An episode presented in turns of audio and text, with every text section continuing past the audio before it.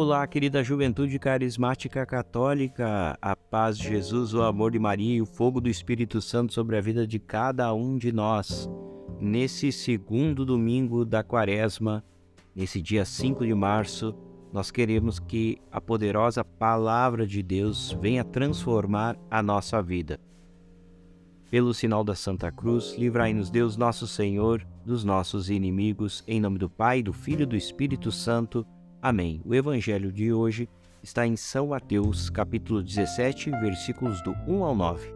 Naquele tempo, Jesus tomou consigo Pedro, Tiago e João, seu irmão, e os levou para um lugar à parte, sobre uma alta montanha, e foi transfigurado diante deles. O seu rosto brilhou como o sol, e as suas roupas ficaram brancas como a luz. Nisto apareceram-lhe Moisés e Elias conversando com Jesus. Então Pedro tomou a palavra e disse: Senhor, é bom ficarmos aqui. Se queres, vou fazer aqui três tendas: uma para ti, outra para Moisés e outra para Elias. Pedro ainda estava falando quando uma nuvem luminosa os cobriu com sua sombra. E da nuvem uma voz dizia: Este é o meu filho amado, no qual eu pus todo o meu agrado escutai-o. Quando ouviram isso, os discípulos ficaram muito assustados e caíram com o rosto em terra. Jesus se aproximou, tocou neles e disse: Levantai-vos e não tenhais medo. Os discípulos ergueram os olhos e viram, não viram mais ninguém, a não ser somente Jesus. Quando desciam a montanha, Jesus ordenou-lhes: Não conteis a ninguém essa visão até que o filho do homem tenha ressuscitado dos mortos. Palavra da salvação, glória a vós, Senhor. O Senhor Jesus é o Senhor que se manifesta nesta luz. Aonde há trevas dentro do nosso coração, é preciso apresentar a pessoa de Jesus. E nos fala o texto que eles subiram uma alta montanha para estar lá com Jesus e presenciar tudo isso, toda essa transfiguração, toda essa luminosidade, a presença de Moisés e Elias.